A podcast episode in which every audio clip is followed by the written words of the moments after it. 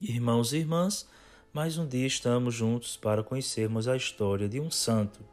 Hoje é dia de São João de Capistrano. O santo de hoje fez da ação um ato de amor e do amor uma força para a ação. Por isso, muito penitente e grande devoto do nome de Jesus, chegou à santidade.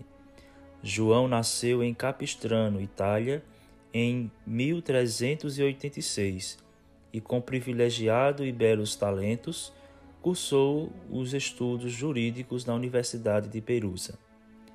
Juiz de direito, casado e nomeado governador de uma cidade na Itália, acabou na prisão por causa de intrigas políticas.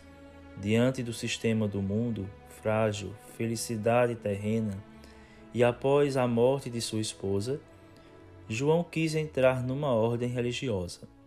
Com esse objetivo, teve João a coragem de vender os bens, pagar os resgate de sua missão, dar o resto aos pobres e seguir Jesus como São Francisco de Assis. O superior da ordem, conhecendo os antecedentes de João, submeteu-o a duras provas de sua vocação e, por tudo, João passou com humildade e paciência. Ordenado sacerdote, consagrou-se ao poder do Espírito no apostolado na pregação viveu de modo profundo o espírito de mortificação. João de Capistrano enfrentou a ameaça dos turcos contra a Europa e a tentativa de desunião no seio da própria ordem franciscana. Apesar de homem de ação prodigiosa e de suas contínuas viagens através de toda a Europa descalço, João foi também escritor fecundo, consumido pelo trabalho. São João tinha muita habilidade para a diplomacia. Era sábio, prudente e media muito bem seus julgamentos e suas palavras. Tinha sido juiz e governador e sabia tratar muito bem as pessoas. Por isso, quatro pontífices, Martinho V, Eugênio IV, Nicolau V e Calixto III, empregaram-no como embaixador em muitas e muito delicadas missões diplomáticas e com muitos bons resultados. Três vezes os sumos pontífices quiseram nomear o bispo de importantes cidades, mas preferiu seguir sendo humilde pregador, pobre e sem títulos honoríficos. Em 1453, os turcos muçulmanos propuseram invadir a Europa para acabar com o cristianismo.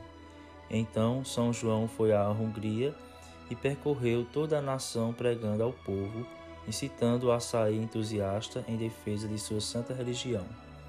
As multidões responderam a seu chamado e logo se formou um bom exército de crentes.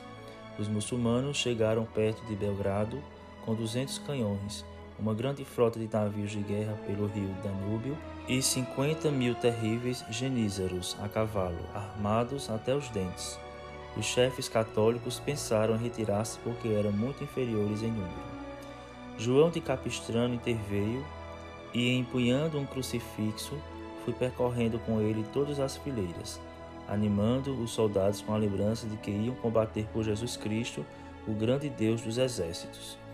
Tanta confiança e coragem inspirou a presença do santo aos cristãos, que logo ao primeiro ímpeto foi derrotado o exército otomano. Morreu aos 71 anos de idade, a 23 de outubro de 1456, e foi beatificado pelo Papa Leão X e solenemente canonizado pelo Papa Alexandre VIII no ano de 1690. São João de Capistrano, rogai por nós. Amanhã voltaremos, dia do Senhor, com mais um santo para tocar o nosso coração.